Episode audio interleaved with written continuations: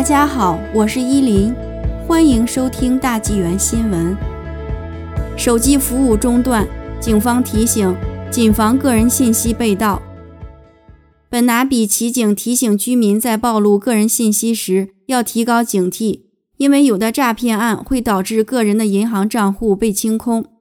最常见的一种骗局方式是，骗子通过盗窃邮件获取受害者的姓名和手机号码。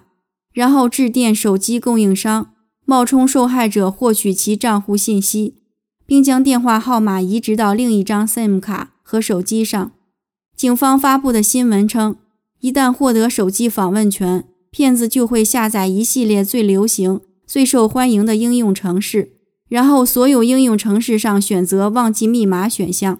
如果一个账户与受害者的电话号码或电子邮件地址已捆绑，骗子会收到一个验证码，他们会通过这个验证码来获取账户的所有权，最终创建骗子自己的密码，并接管该账户。警方介绍，有了上述信息后，骗子可能会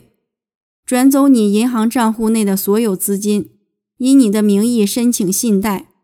冒充你骗取你的全部联系人名单。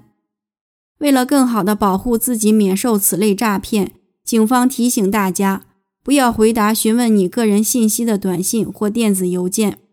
确保定期检查你的邮件。如果你的设备失去服务，应立即直接打电话给你的服务供应商查询。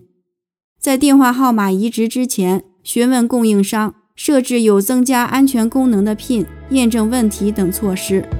向警方举报骗局。